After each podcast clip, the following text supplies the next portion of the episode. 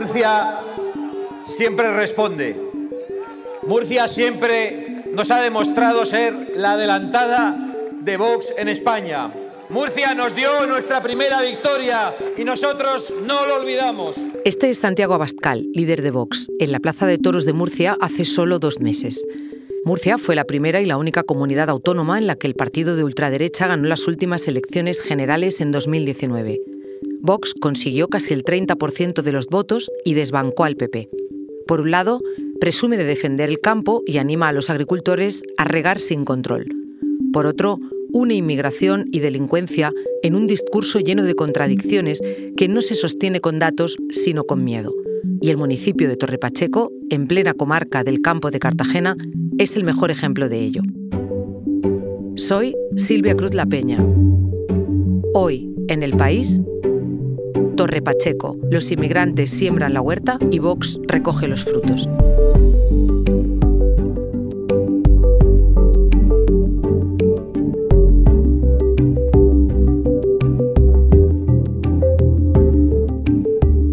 Este episodio lo traen mis compañeros Ana Fuentes y Dani Sousa.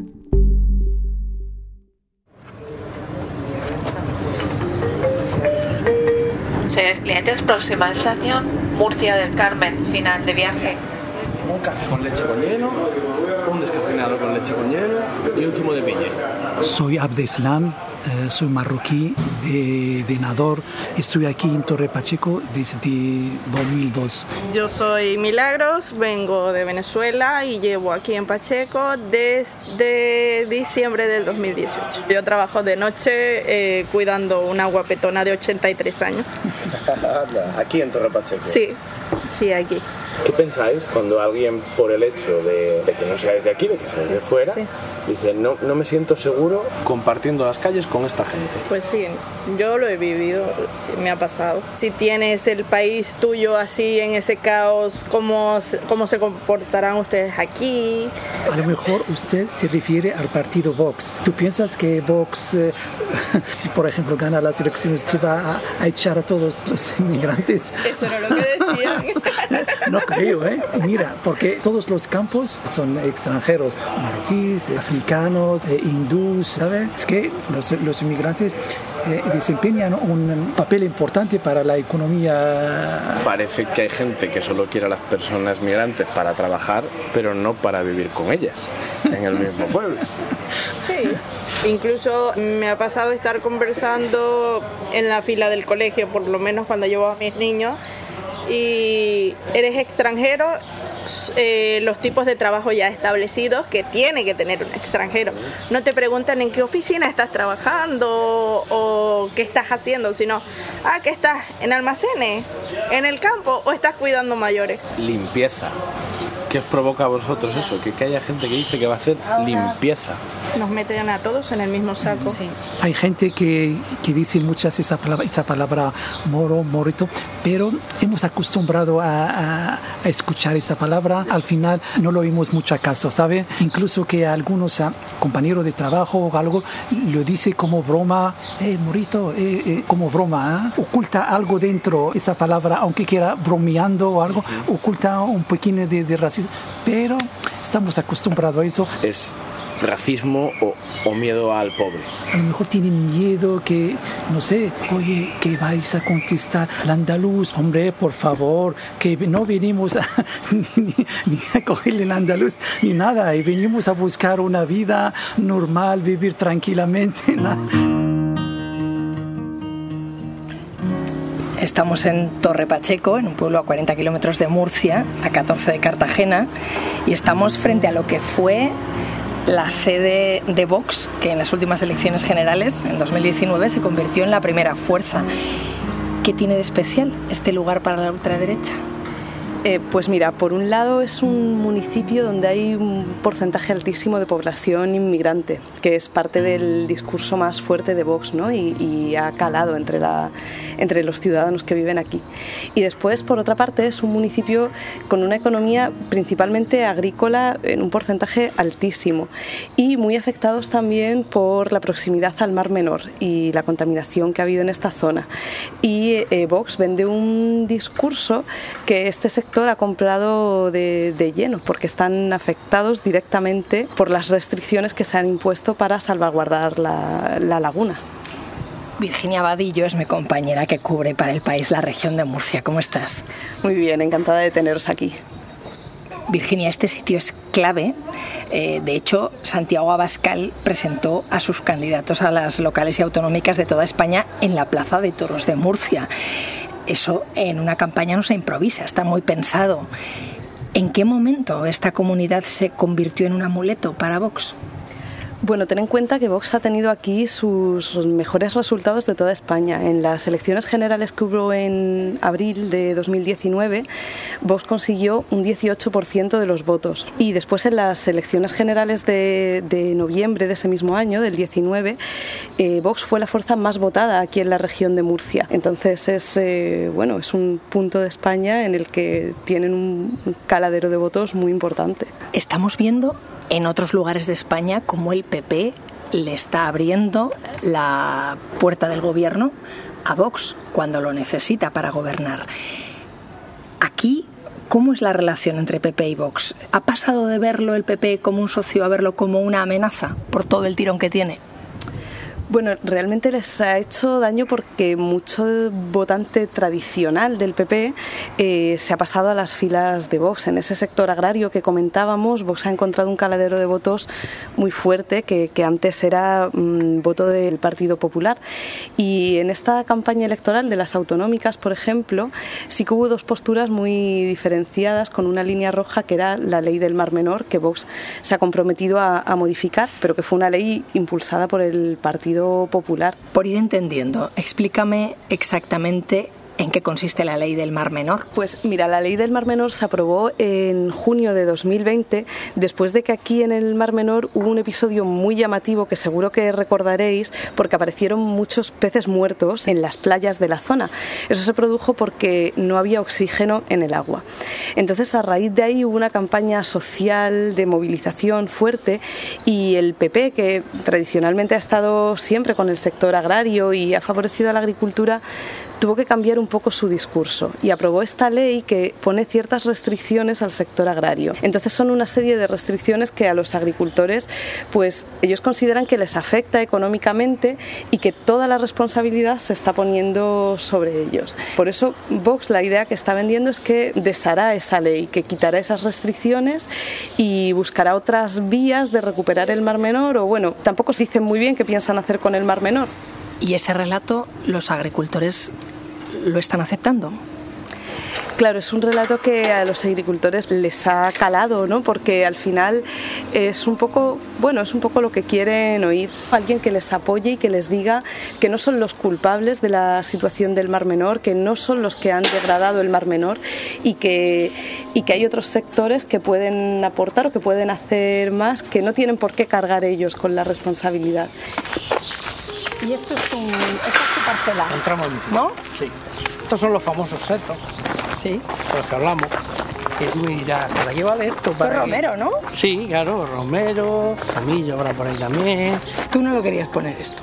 Yo lo he puesto porque me lo han obligado con la ley del Mar Menor. Tú dices, cuando es una cosa que tú lo ves de lógica, pues tú dices, venga, vale, me cuesta el dinero, pero es de lógica. Como luego a luego, vale, lo de recoger el agua de los invernaderos. Tienes a tope los pimientos, ¿eh? Sí. Es que huele. Acompañamos a Juan Luis Sánchez Garre, agricultor, a su plantación de pimientos, a sus invernaderos y después estuvimos con él en COAG, que es la coordinadora de asociaciones agrícolas y ganaderas aquí en Torre Pacheco. ¿Tú haces pimiento melón, pimiento melón? Normalmente pimiento de aquí atrás sí, según veamos cómo es, pimiento, pero normalmente pimiento, pimiento, melón se hace algo, pero muy poco. Se hace por rotación, no es porque sea rentable. Pero ¿y el melón no es rentable aquí, en donde más melones hay de toda España? Vendiendo melón en invernadero 40 céntimos no es rentable. ¿Y qué haces? ¿Vas eh, reduciendo personal? O sea, ¿cómo recortas? ¿Aguantas simplemente? Aguanta. Aguanta y es lo que hay. Y es lo que es. El tema del Mar Menor, yo no sé lo que va a pasar. Pero nos han echado un San Benito encima que, que, no podemos no podemos soportarlo. Entonces va reduciendo, reduciendo, o bueno, o reduces, quitas personal. Oye, ¿por qué dices que os han colgado un San Benito? Explícame. pues eso se sabe, ¿no? El tema del Mar Menor, la ley del Mar Menor, pues sabe todo el mundo que nos ha echado la culpa a los agricultores. Y ya la opinión pública, tú sales a la calle y, ¿por qué está el Mar Menor así? Eso es culpa de los agricultores. ¿Y, qué os ha supuesto esa aprobación de, la ley del Mar Menor? ¿Cómo, ha cambiado vuestra forma de trabajar?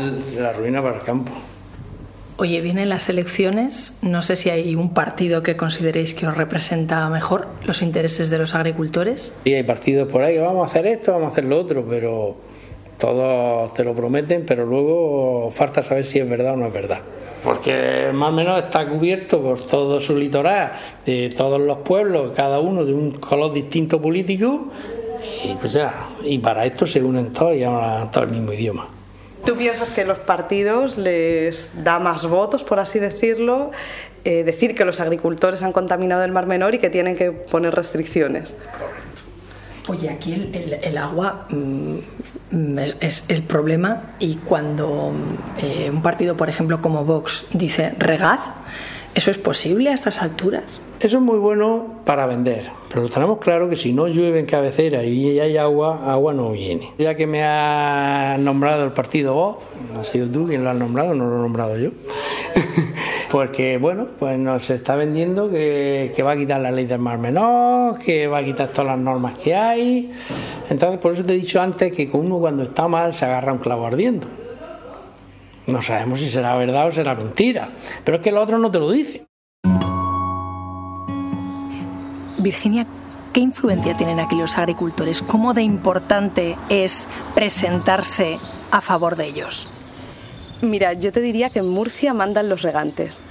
Tienen un peso esencial en la economía y por lo tanto son una parte del electorado fundamental y tenerlos de, su parte es, primordial para todos los partidos. Los invernaderos de Juan Luis están rodeados de otros invernaderos. Hemos visto a gente trabajando 35 grados, realmente condiciones muy duras que soportan los migrantes, sobre todo. Para saber cómo viven ellos aquí, en un sitio donde triunfa la ultraderecha. Estuvo mi compañero Dani Sousa en la Fundación CEPAIM, que ayuda a los migrantes de Torre Pacheco. Eh, buenos días, me llamo Isticen, eh, vivo en Torre Pacheco. Mi trabajo en Fundación CEPAIM es de orientadora laboral. Entonces sí que es verdad que en los últimos meses, últimos años, hay dificultades para acceder al mercado laboral, incluso en el sector agrícola que antes era como un poco más postira para el campo, ¿no? ¿Has alguna vez algún problema con alguna empresa de aquí que a lo mejor no quisiera un trabajador migrante? No es raro. Pero seguro que desde la orientación laboral mm. puedes ver en esa ventana.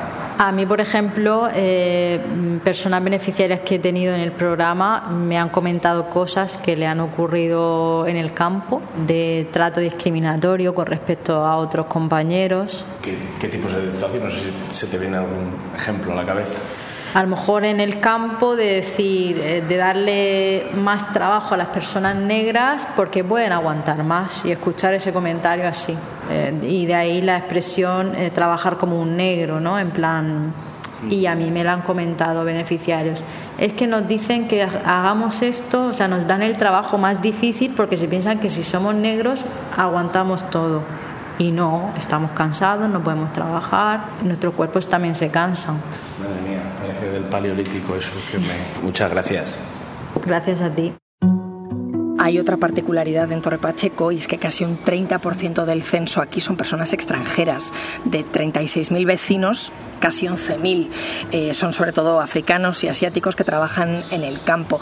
Aquí cuando damos un paseo es verdad que hay eh, carnicerías halal, comercios con productos árabes, muchas mujeres con pañuelo, tiendas para enviar remesas, dinero a familias en otros países. ¿Eso es un arma para la ultraderecha? Sí, claro, ten en cuenta que el discurso anti-inmigración de Vox es uno de sus puntos fuertes, bueno, no solo aquí, a nivel nacional, pero aquí es una realidad que la gente mm, vive de cerca y Vox lo ha utilizado para unirlo con la idea de la inseguridad. Y de hecho, mm, a la entrada de la ciudad había una pancarta de propaganda electoral que decía algo así como, con Vox ahora estarías en una ciudad segura. Es curioso que digan esto cuando al mirar los datos de delegación del gobierno, la tasa de delincuencia aquí es incluso un poco más baja ¿no? que en toda España. Eh, sí, de hecho, desde la delegación de gobierno en campaña, durante la campaña electoral, se hizo un cierto esfuerzo por explicar esos datos y explicar pues, que los niveles de criminalidad en la región de Murcia no son superiores a los de otros sitios. Estamos en la región de Murcia, en el corazón del campo de Cartagena. Hay sector servicios, pero el 80% de la economía aquí se basa en la tierra, en trabajar la huerta. Y la mayoría de los migrantes eh, de los que hablábamos antes, Virginia, trabajan en el sector primario. ¿En qué momento empieza a llegar inmigración aquí? empiezan a llegar muy vinculados a la llegada del trasvase Tajo Segura a principios de los años 80. En 1979 fue cuando se aprueba el trasvase. El campo que vivía en base a una agricultura de secano pues se transforma aquí en la región y empiezan a necesitar mucha mano de obra que viene de otros países terceros. Aquí llegamos a, a una paradoja. Se necesita a los migrantes para trabajar ese campo pero también se les está rechazando.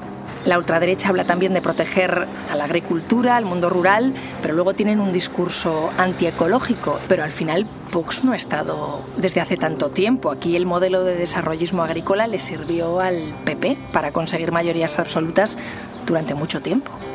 Sí, el discurso del agua, el agua para todos, ha sido un, discurso fundamental del PP aquí y de hecho en la campaña de las autonómicas eh, José María Aznar estuvo dos veces en la región de Murcia, una precisamente aquí en Torre Pacheco comiendo con los agricultores, presumiendo de todo lo que él había hecho por el agua, por el trasvase, por cómo intentó hacer un trasvase del Ebro que después se derogó. Primero quiero deciros que estoy encantado de estar en Torre Pacheco, muchísimas gracias por invitarme y nosotros y fui el impulsor del Plan Hidrológico Nacional, que conectaba todas las cuencas hidrográficas de España, que estaba financiado por la Unión Europea y que eliminaba los problemas de agua en la zona de agricultura más rica de España, que es esta y Vox intentó contrarrestar esa presencia de Aznar aquí e hizo un fichaje estrella, vamos a llamarlo así, eh, cogiendo para su candidatura en las elecciones autonómicas a Alberto Garre, que es un político muy conocido que acabó muy enfadado con el partido y fue llegó a ser presidente de la comunidad autónoma durante un breve periodo de tiempo. En temas como el agua, Vox eh, habla de proteger los intereses regionales aquí. Y es curioso porque esto se contradice con su programa nacional en el que reniega del Estado de las Autonomías. Sí, es un discurso que Santiago Abascal eh, mantuvo muy fuerte al principio ¿no? y que creo que ha ido rebajando. Y de hecho aquí sí que ha llevado muchas cosas al terreno autonómico y, por ejemplo, uno de los lemas que ha utilizado en la campaña de las últimas autonómicas de mayo era riega, recuperando ese, ese, bueno, ese punto que aquí sí que tiene mucho peso y no tanto a nivel nacional. Eh, ellos han regionalizado y han cogido ese punto del Mar Menor y bueno, pues pues saben muy bien qué es lo que importa aquí realmente. Ahora me sigues contando, Virginia. Enseguida volvemos. Porque escuchas hoy en el país y siempre tienes ganas de más, recuerda que los sábados y los domingos tienes nuevos episodios gracias a la colaboración de Podimo y El País Audio. Uno de los sitios donde mejor se ve la convivencia, cómo va cambiando la estructura social de una ciudad, es en la escuela. Aquí, en Torre Pacheco, hay desde hace décadas dos colegios públicos grandes. Eh, como aquí se puede elegir en esta comunidad, eh, en una van sobre todo locales de Murcia y en otra pues vemos a los hijos de las personas migrantes. Mi compañero Dani Sousa estuvo en esta última con el director es el Colegio Público Hernández Ardieta. Escucha.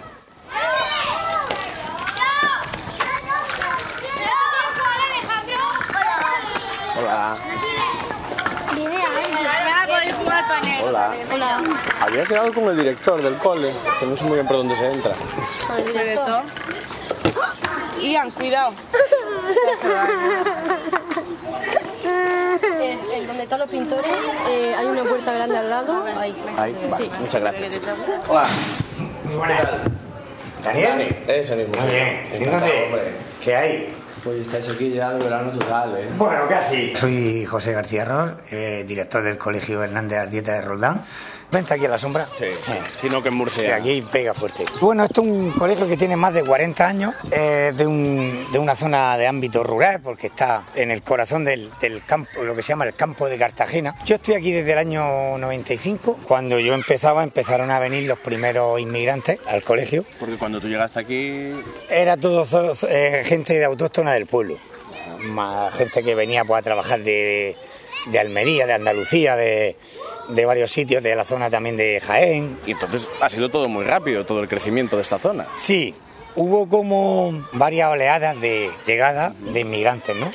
Tuvimos la primera que empezaron a llegar los primeros magrebíes, después empezó a venir eh, gente de América Latina como Colombia, Ecuador y llegó una tercera oleada de gente de- del este, por Rumanía, tal, que se juntó con la construcción de los residenciales y también se nos añadieron eh, los británicos, que llegamos, llegamos a tener unos 30 o así. Y luego eso fue desapareciendo y se fue, fue aumentando, otra, oleada que podemos llamar la cuarta o la quinta, eh, procedentes casi de gente de Marruecos que se trajo ya la unificación familiar y el buscar aquí una buena vida para desarrollarse ellos aquí con su familia. O sea, que ¿cuántas nacionalidades has podido llegar a tener en el cole? Pues llegamos a tener hasta 17 y 18. Como director del cole, como, no sé, ¿cómo, cómo se afronta eso? ¿Qué hay que hacer especial para que convivan todo, todas esas nacionalidades, todas esas culturas?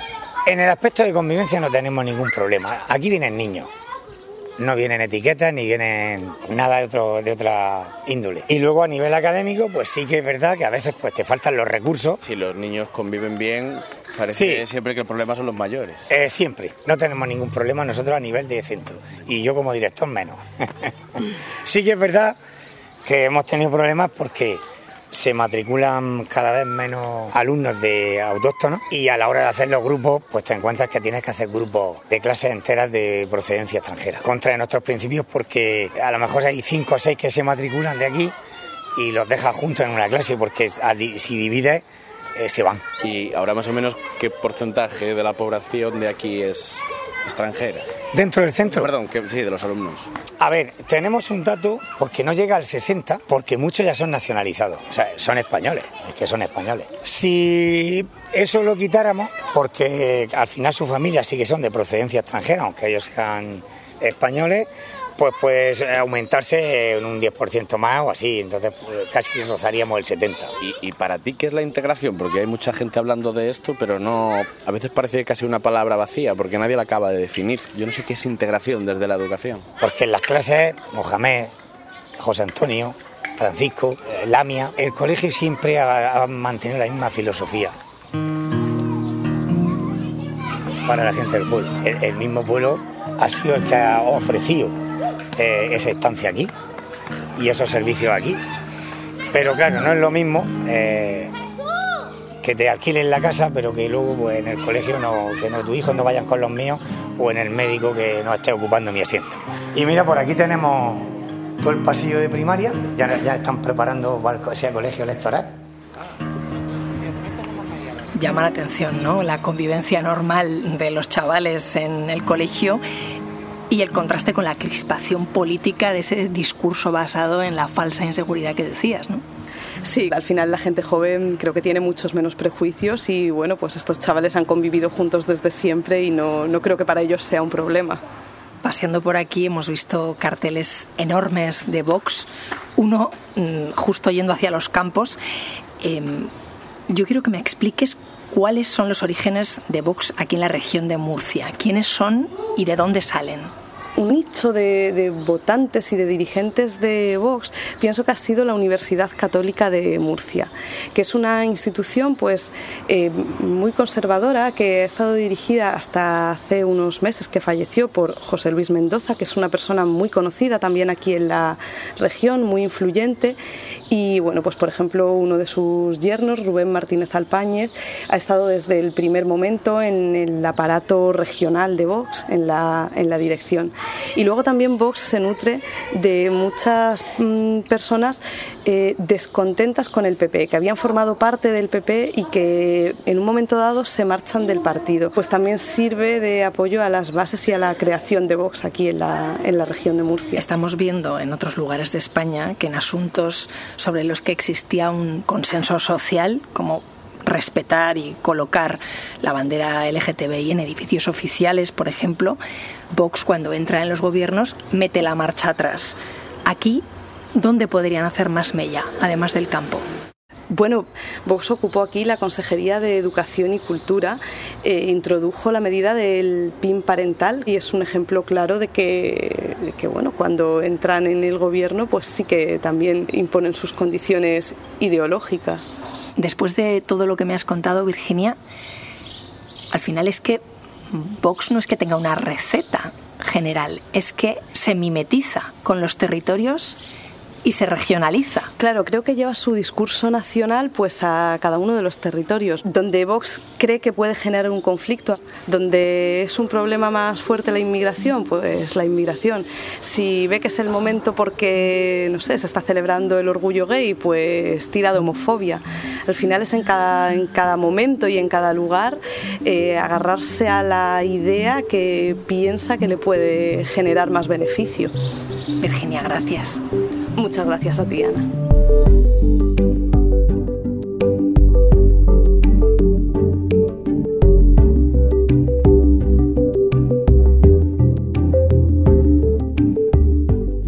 Este episodio lo han realizado Dani Sousa y Ana Fuentes. El diseño de sonido es de Camilo Iriarte. La edición de Ana Rivera. Yo soy Silvia Cruz La Peña y he dirigido este episodio de Hoy en el País. Mañana volvemos con más historias. Gracias por escuchar.